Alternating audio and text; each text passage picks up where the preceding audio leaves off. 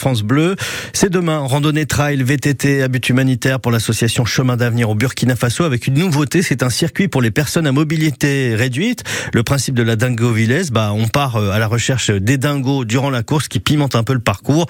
On est évidemment dans le secteur de Digoville, en vélo, en marchant ou en courant pour les petits, les moins petits et les très grands.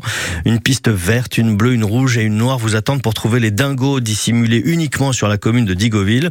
Pour retrouver les documents qui permettent de préparer la course, on se rend sur la page Facebook de l'événement et puis vous imprimez les, les différents éléments pour euh, retrouver notamment euh, la position de ces fameux dingos, ces petites choses à retrouver comme ça sur euh, le parcours.